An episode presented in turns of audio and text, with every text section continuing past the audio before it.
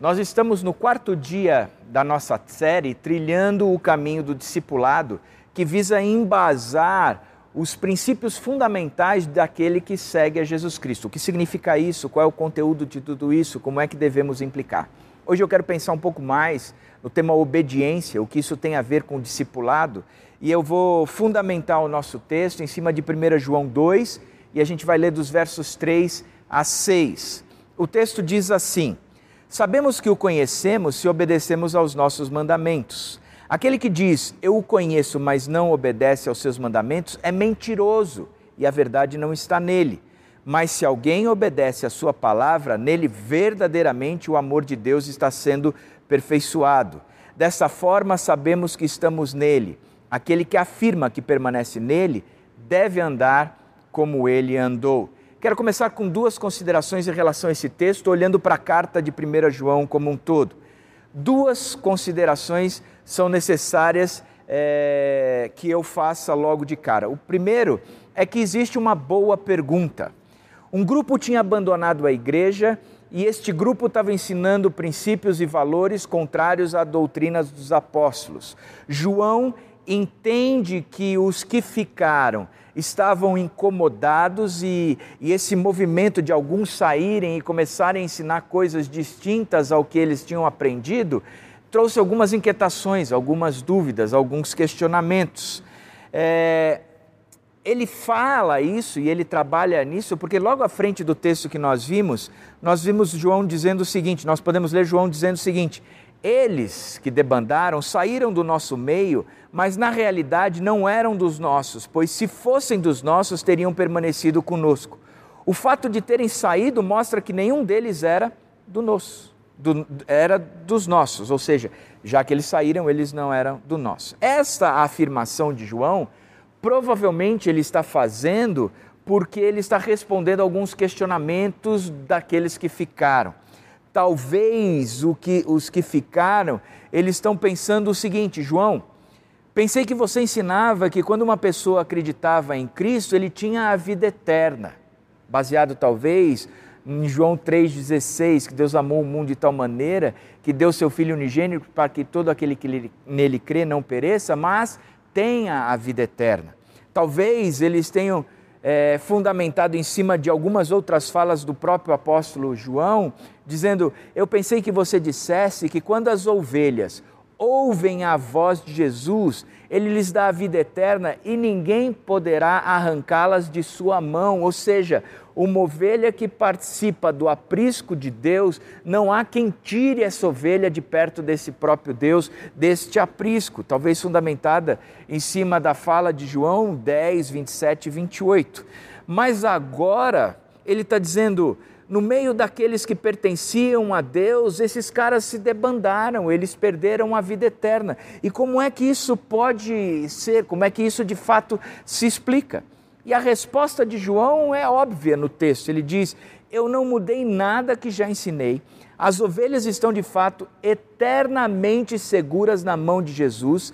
Eles, elas têm vida eterna. Portanto, a minha interpretação do que aconteceu na igreja é que este grupo que debandou nunca fez parte das ovelhas de Deus, do aprisco de Deus. Eles nunca foram de nós, porque se fossem de nós, dos nossos, eles teriam permanecido conosco. Se eles tivessem é, ficado entre nós, continuado entre nós, eles seriam nossos, mas eles debandaram, portanto nunca foram nossos. É precisamente porque João acreditava na segurança eterna das ovelhas que ele conclui que se uma pessoa abandona a fé, essa pessoa não faz parte de forma alguma do rebanho.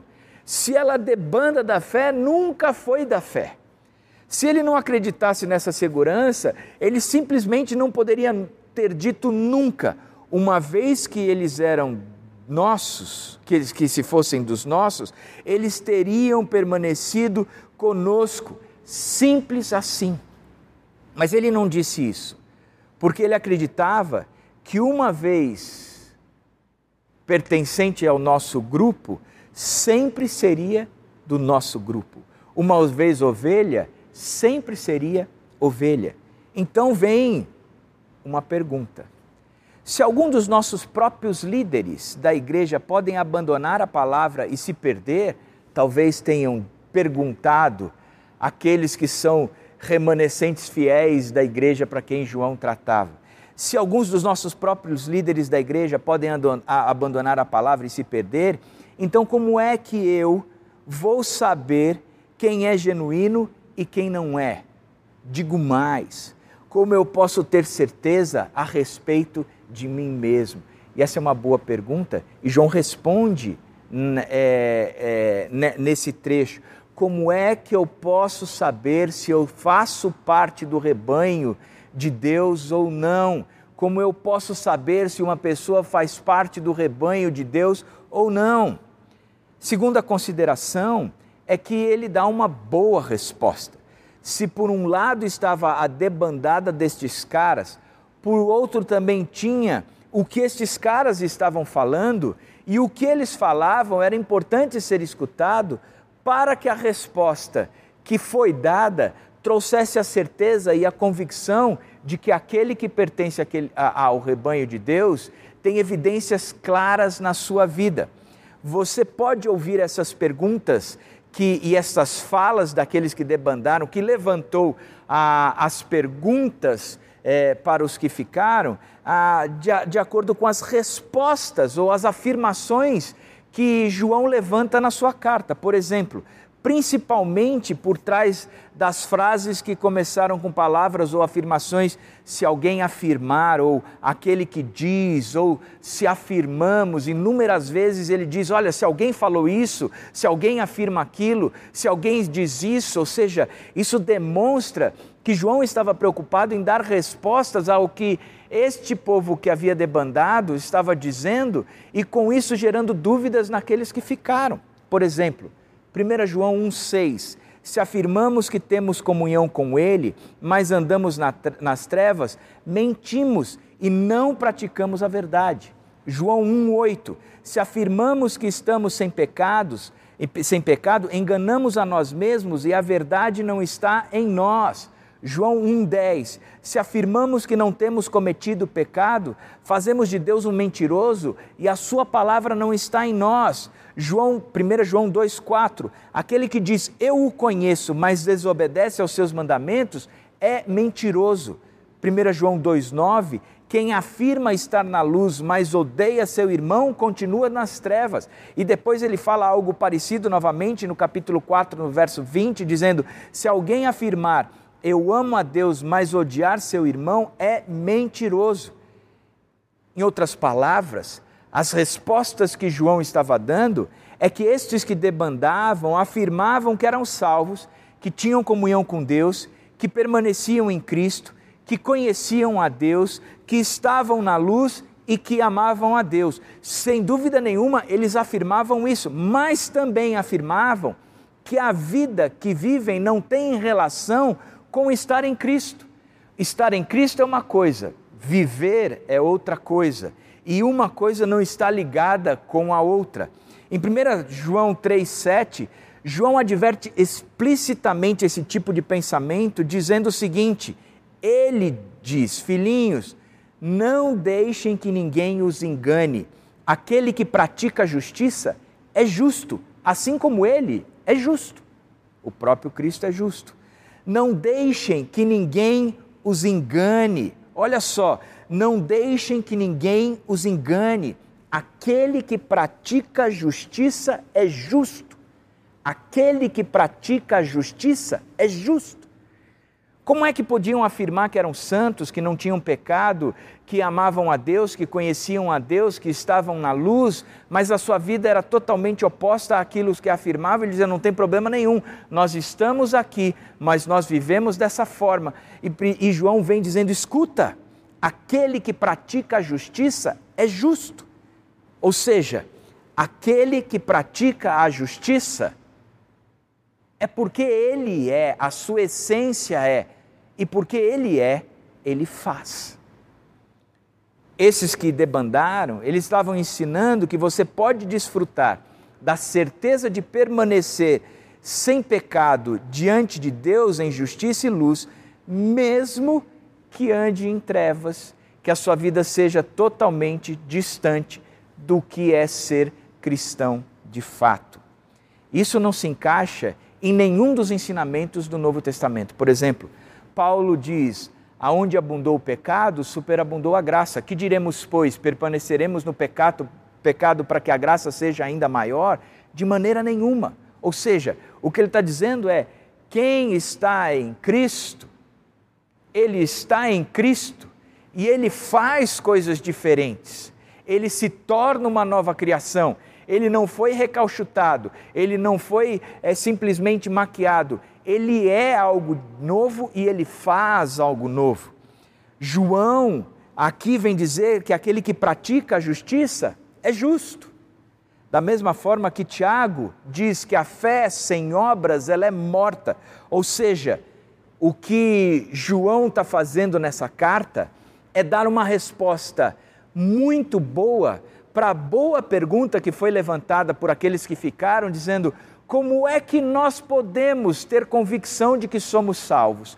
Como é que nós podemos ter convicção de que alguém pertence ao rebanho de Deus? Em outras palavras, o que João responde é: aquele que pratica a justiça é justo. Pelas obras vocês serão conhecidos. É pela, pelas obras que a sua fé será evidenciada. É pelas obras de justiça que você de fato resplandecerá a luz de Cristo. Agora, que interessante, o que ele está dizendo é: nós nos tornamos uma nova criatura. Sim, nos tornamos uma nova é, pessoa completamente distinta daquele que. Sim, é como de um morto para a vida. É, é essa passagem de ressurreição. Eu estava morto e agora eu estou vivo. Um vivo é totalmente diferente de um morto. Agora, como é que isso acontece? Como de fato eu me vejo agora não só praticando, mas entendendo que daqui para frente a prática é fruto da minha obediência. Por que é que eu pratico algo bom? Porque eu sou obediente. Porque aquele que me manda fazer, eu faço. Porque aquele que pede para que eu viva dessa forma, eu vivo para que aquele que pede para que eu, eu me dispa dos, do velho homem, eu me dispa, eu tiro essa roupa. Para aquele que pede para que eu me renove no novo homem, eu me renovo, me, me renovo. Eu visto uma roupa nova. Esta é a marca, é a certeza, é a convicção. Para isso, três estágios acontecem de fato na nossa conversão e eu quero pensar nesses três estágios. E para facilitar o aprendizado, eu estou chamando esses três estágios de três Cs. Três Cs. O primeiro estágio é a conexão. O texto diz: se sabemos que o conhecemos, sabemos que o conhecemos, se obedecemos aos seus mandamentos. Sabemos que o conhecemos se obedecemos aos seus mandamentos. Olha só, há uma conexão necessária, fundamental, essencial, que evidencia a nossa salvação. Nós conhecemos porque conhecemos, obedecemos. Ou seja, conhecer a Cristo necessariamente produz obediência, e a obediência vai nos dar essa vida nova, as marcas que somos de Cristo, que fazemos parte desse rebanho. Conhecer a Cristo necessariamente produz obediência. Segundo estágio, que é o segundo C, conexão certeza. Decorrente da conexão, sem dúvida nenhuma, entre conhecer e obedecer, porque o conheci, eu passo a obedecer. Você pode ter certeza que conhece a Cristo, ou que você de fato é salvo e é convertido, porque você obedece a Cristo e os seus mandamentos. Ou seja, existe essa conexão entre conhecer a Cristo e obedecer, e a decorrência disso é uma certeza. Se eu conheci e obedeço, então eu tenho certeza de que eu o conheço simplesmente pelo fato de que eu obedeço. É óbvio, é decorrente, mas me faz entender aonde eu estou e quem eu sou e o que eu devo fazer. E o terceiro C é a semelhança. Você tem o C de conexão, o C de certeza e o C de semelhança. decorrente da certeza de que quem conhece a Cristo passa a obedecer os seus mandamentos, então, porque eu o conheci, eu passei a obedecer, então eu me torno semelhante a Cristo, porque eu obedeço aos seus mandamentos. Presta atenção, eu passo a fazer o que o próprio Cristo faz e pede para nós fazermos, ou seja, quando eu o obedeço, eu cada vez mais me torno parecido com Ele, eu cada vez mais me torno é, é, semelhante ao próprio Cristo recordando o que Gênesis diz na criação, quando Deus se reuniu na Trindade, dizendo: façamos o homem à nossa imagem e semelhança, o que nos torna novamente semelhantes, recuperando a imagem da criação, é a obediência. Porque eu o conheci, eu passo a obedecer, e porque eu passo a obedecer, eu me torno então semelhante com Ele. Esses são os três estágios que nos dão a garantia ou a certeza de poder é, afirmar que nós fazemos parte do rebanho de Deus. Eu o conheço, por isso eu tenho essa conexão entre conhecimento e obediência. Eu tenho certeza, certeza, porque eu obedeço, simplesmente pelo fato de obedecer, eu tenho a certeza da minha salvação. E por fim, eu me torno semelhante. Lembrando uma coisa muito importante: Ninguém vai e ninguém se torna salvo por causa da obediência. Você lembra do texto de Efésios 2? Nós somos salvos pela graça. É um movimento exclusivo de Deus para com a nossa vida. É o único movimento de Deus para conosco que nós podemos de fato nos tornarmos salvos, de fato obter salvação, de fato sair da morte para a vida é, nós nos tornamos uma nova criatura, nós nos tornamos com marcas claras e evidentes de que nós somos salvos por causa da graça. Entretanto, a salvação, ela produz em nós uma obediência que nos transforma. E esta é a evidência da nossa salvação. Quando nós lemos o texto de Efésios 2, estávamos mortos nos nossos próprios pecados e delitos, segundo a, a carne, segundo o mundo, segundo é, é, o diabo. Todavia, Deus, sendo rico em misericórdia, por causa do grande amor que nos amou, deu-nos vida em Cristo e aí, pela graça, nós somos salvos mediante a fé. Isso não vem de vocês, é dom de Deus, não por obras, para que ninguém se glorie, pois somos criação de Deus, feitos em Cristo Jesus, para a prática das boas obras, as quais Deus de antemão preparou para que andássemos nela. Ou seja, o texto de Efésios é muito claro. Ele diz: Nós fomos salvos pela graça de Deus. É um movimento único, exclusivo de Deus. E o que evidencia que nós deixamos a sepultura e passamos a viver uma vida cheia são as evidências das boas obras, fruto da obediência, porque eu conheci a Cristo. Então você pode ter certeza da sua salvação. Você pode simplesmente olhar para aqueles que nunca foram do nosso meio, apesar de terem estado no nosso meio, que abandonaram a fé, na certeza de dizer: esses caras nunca, nunca participaram da, da, da vida com Cristo de fato. Fundamentaram-se não na rocha, mas na areia. São pessoas que evidenciaram em si mesmo a falta de salvação, o cheiro de morte, a vida na morte como Efésios 1 muito bem ilustra. Agora, esses três estágios, a conexão aonde eu conheço Cristo e por isso eu passo a obedecê-lo. Essa obediência traz para mim a certeza da minha salvação. E essa certeza da minha salvação, ela produz em mim uma semelhança a Cristo pela obediência são as maiores marcas que eu e você podemos ter enquanto garantia de que somos salvos, de fato, em Cristo Jesus. Quero destrinchar um pouquinho mais esses três estágios, respondendo três perguntas. Primeiro, ou a primeira pergunta: conhecer a Cristo. O que é isso de fato? Aquele que diz eu o conheço, mas não obedece aos seus mandamentos, é mentiroso e a verdade não está nele. Não há dúvidas de que quando fala eu o conheço, ele está falando de Jesus, pois os versos 1 e 2 garantem isso. Você pode ver isso na sua Bíblia, que ele vem falando da redenção em Jesus Cristo. E aí ele diz: aquele que diz eu o conheço, conheço quem? Cristo. Agora, o que é que significa conhecer de fato?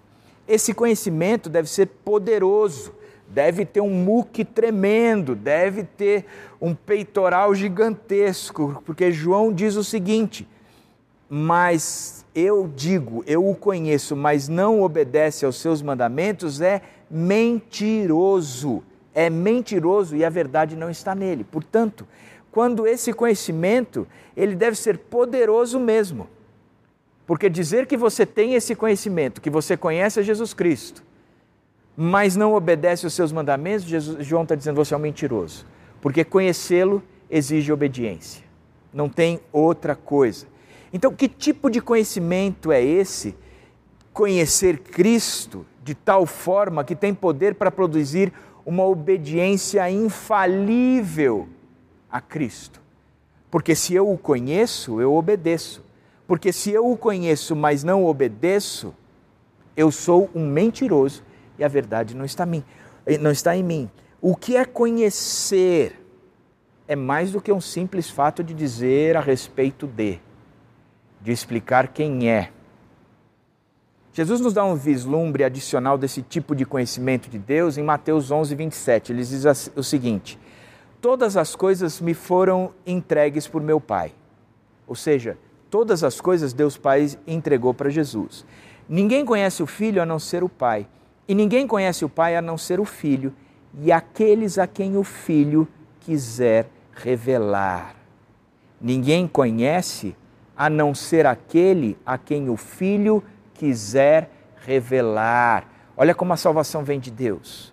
Olha como a salvação é um movimento de Deus. Olha como a salvação não tem nada a ver comigo e com você. Olha como a salvação tem a ver com uma revelação de Deus que nos faz cair em si, como Paulo caiu em si naquele caminho a Damasco, como os dois discípulos de Emaús caíram e os olhos foram abertos enquanto Jesus orava e partia o pão e eles diziam: alguma coisa aquecia o nosso coração como o filho pródigo mais jovem é, cai em si quando percebe aonde ele estava e o que ele estava fazendo, como a Bíblia narra um monte de pessoas que de repente caem em si, porque o Jesus quis revelar, Jesus quis que ele conhecesse. Jesus se apresenta, ele diz: Ninguém conhece o Pai a não ser aqueles a quem o Filho quis revelar. Portanto, há um conhecimento especial de Deus que ninguém pode ter a não ser que seja dado a Ele pelo Filho. Eu vou conhecê-lo de uma forma diferente porque o Filho me permite conhecê-lo e não simplesmente porque eu li, ou porque alguém contou, ou porque eu pude observar, mas porque houve um encontro pessoal onde este próprio Cristo se apresenta a nós. Sabe quando vivemos uma, uma experiência única? Sei lá, um fato que te aconteceu, você foi num show, você passou por uma situação, um perrengue grandioso, você experimentou algo é, inusitado onde você nunca ouviu falar. Eu lembro de uma vez que eu estava num restaurante na praça de alimentação do shopping Iguatemi e uma, um, um fast food daqueles pegou fogo e a multidão. Para mim foi uma experiência única, que somente quem esteve ali sabe relatar o que foi aquela multidão correndo para cima de você e você sem saber o que era, porque até então a gente não sabia que a multidão corria porque tinha algo explodido ali, eu achava que era um arrastão, ou, ou seja lá o que for, e aquele, aquela coisa correria e o, aquela multidão, e você ia para onde?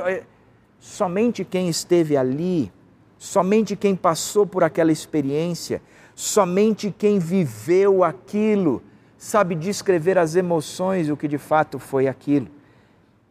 Na verdade, há um conhecimento que só vem com a experiência, com experimentar. Qualquer outra coisa é teoria, é relato de outros. mas não é relato próprio. Você não viveu, você não passou por isso.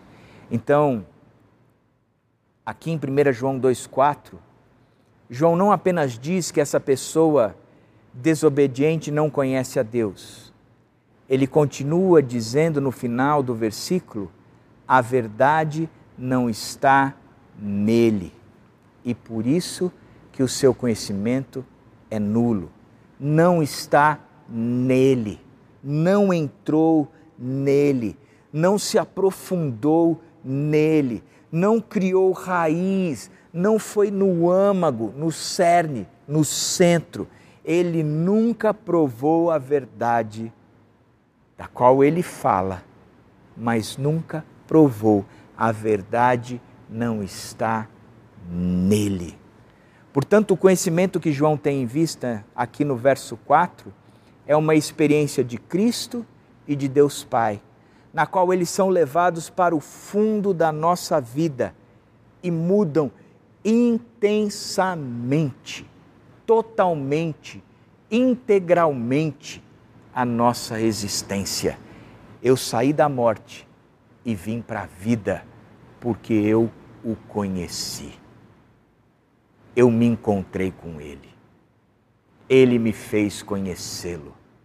Ele se apresentou a mim. Eu sei que o meu redentor vive e nele eu posso confiar. Conhecer a Cristo, o que é isso?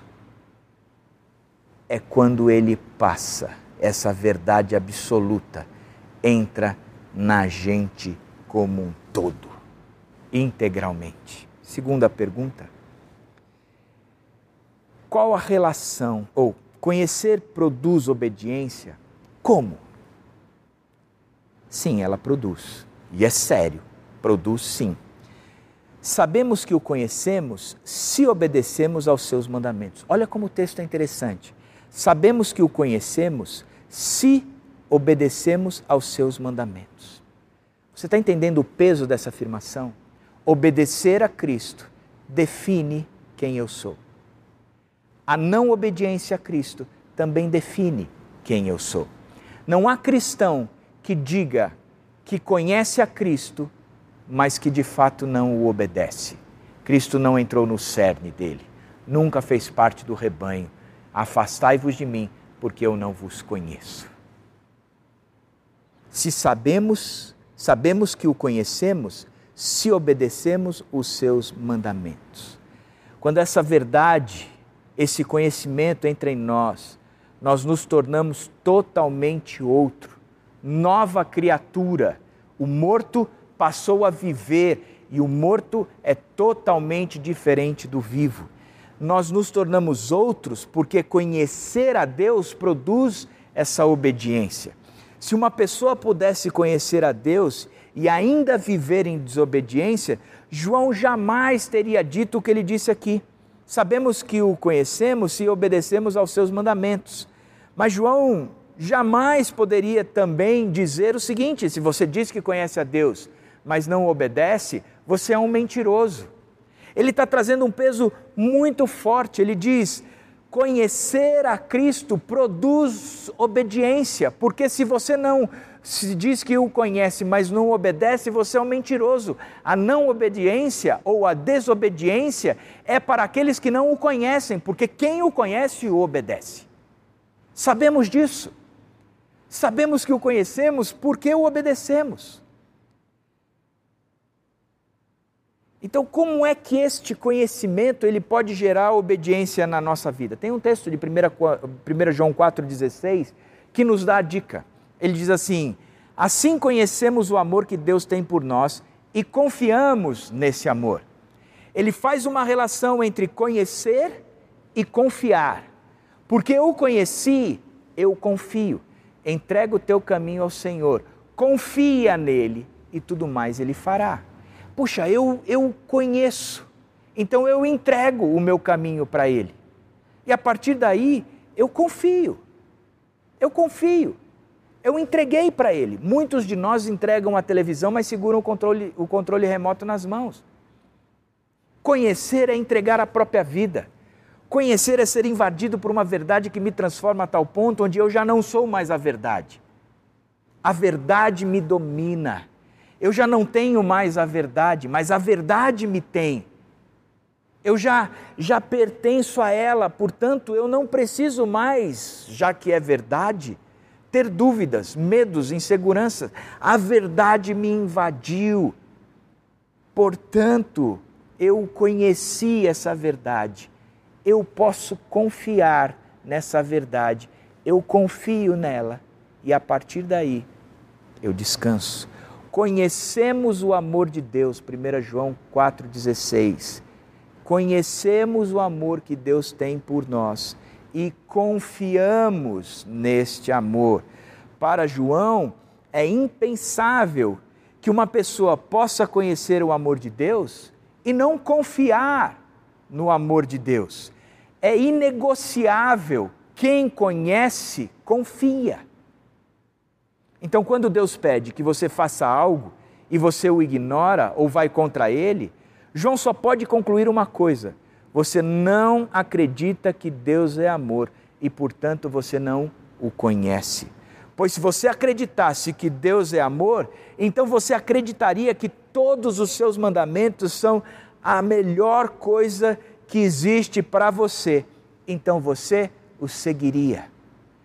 Quando você se afasta dos mandamentos de Deus, você, em outras palavras, ou de forma que as tuas ações, a tua postura, o teu comportamento, diz que você não confia em Deus. Quando você se afasta dos mandamentos de Deus, você diz, com efeito, que um Deus amoroso não me ordenaria a fazer isso.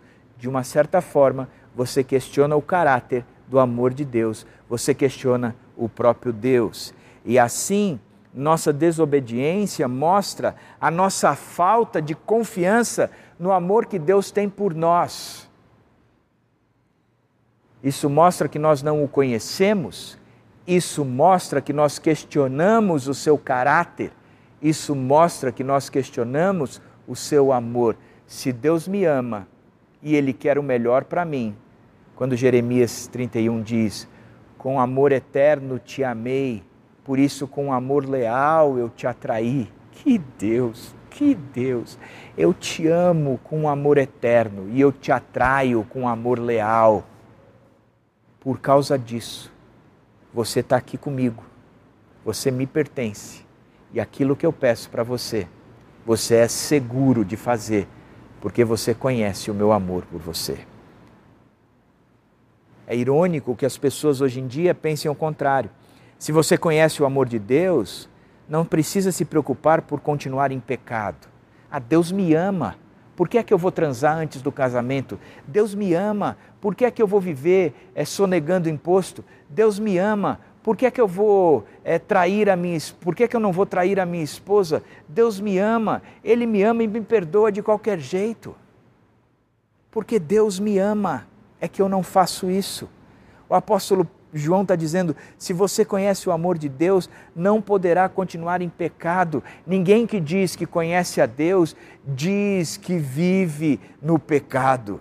Porque se você realmente acredita no amor de, que Deus tem por você, então todos os seus, teus, todos os seus mandamentos serão o conselho amoroso de Deus para a sua vida, o pedido amoroso de Deus para a sua vida, o propósito, o projeto amoroso de Deus para a sua vida, de um pai que é onisciente, que sabe todas as coisas, que te conhece e sabe o que é melhor para você. João acrescenta mais ainda no capítulo 5, no verso 3, dizendo: Porque nisso consiste o amor de Deus em obedecer os seus mandamentos. Nisso consiste o amor a Deus, em obedecer os seus mandamentos. E aí ele ainda diz mais: e os seus mandamentos não são pesados, Pesada é a vida que vive na desobediência, seguindo os princípios deste mundo, os valores da carne e a influência do diabo. É uma escravidão eterna que resulta numa morte eterna, que te afasta de Deus eternamente. Mas quando vem Deus amoroso, que sabe tudo o que eu preciso, que sabe como eu funciono, que sabe o que é melhor para mim e propõe algo, dizendo: obedece, filho, o que é o melhor para você. Eu tenho que viver dessa forma. Eu ouvi uma ilustração que é: se conhecermos e acreditamos no amor que Deus tem por nós, seus mandamentos não serão pesados. Em outras palavras, eles serão como um mapa que nos leva com segurança através de uma selva desconhecida até uma praia paradisíaca, onde Deus espera com seu iate de 60 pés para nos levar em um eterno cruzeiro pelos mares mais bonitos do nosso planeta. Portanto, a resposta à nossa segunda pergunta, conhecer produz obediência, como? É sim. Conhecer produz obediência e produz obediência porque Deus é amor e Ele nos ama. Se você se afastar dos mandamentos de Deus porque acha que encontrará mais felicidade na desobediência, então você não acredita que Deus é amor. Você não o conhece. Conhecendo-o verdadeiramente como um Deus de amor, deve resultar em obediência aos seus mandamentos e você tem a garantia que faz parte desse aprisco, porque você entende que o pastor desse rebanho, ele é amor e por isso eu o obedeço. E a última pergunta: qual a relação entre obedecer e amor? E essa é fácil de responder. Mas se alguém obedece à sua palavra, nele verdadeiramente o amor de Deus está aperfeiçoado. A obediência evidencia o amor de Deus. Não um amor que se completará, mas um amor que já está aperfeiçoado.